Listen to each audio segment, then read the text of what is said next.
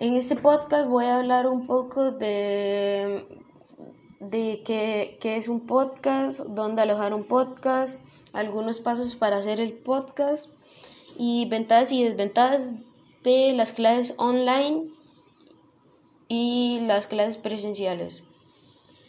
La primera pregunta que me dice es eh, ¿qué es un podcast?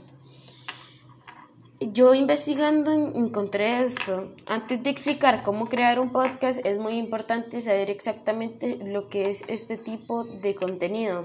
Los podcasts son un archivo de audio transmitido por internet que funcionan básicamente como un radio digital.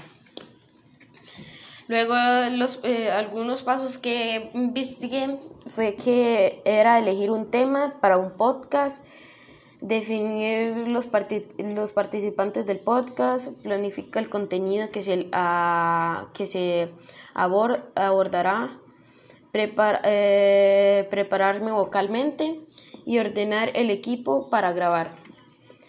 Luego la siguiente pregunta que me hice fue cómo alojar un podcast. Yo no sabía dónde, cómo, eh, cómo alojar un podcast y investigando y preguntando a algunos amigos me recomendaron esta, esta. Em, algunos, las diferencias entre el colegio, eh, bueno, las clases presenciales y las clases online eh, serían las siguientes que vamos a, decirles. Una de las, eh, voy a decir tres ventajas de las clases presenciales. La primera sería el intercambio de conocimiento entre profesor y alumno aumenta la motivación entre los alumnos. Eh, la segunda sería que los profesores pueden aplicar técnicas específicas al tener un mayor conocimiento de su grupo de estudiantes. Y por último, las clases pueden ser más didácticas y prácticas, lo que se puede traducir en un mayor interés y disposición para recibir la clase. Luego, una, eh, tres desventajas de las clases presenciales es cuando los grupos de estudiantes son numerosos, las técnicas de enseñanza pueden presentar falencias, generando distracciones en el estudiante. El, la segunda sería que el tiempo del desplazamiento y factores ajenos como mal clima generan una mayor injerción en el tiempo y dinero.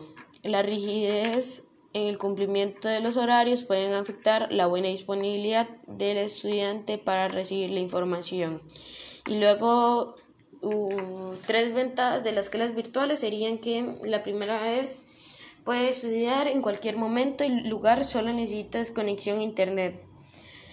Eh, la segunda sería que eh, uno tiene acceso al contenido durante las 24 horas del día, permitiendo adaptar al estudio a la disponibilidad del tiempo que tengas.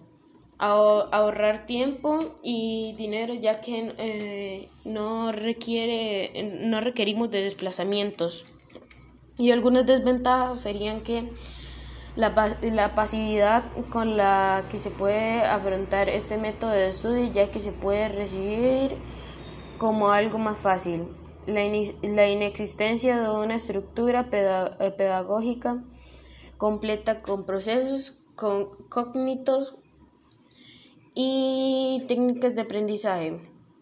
Crear una brecha de relación alumno-maestro, rompiendo los lazos humanos que se puedan generar. Gracias por escuchar este podcast.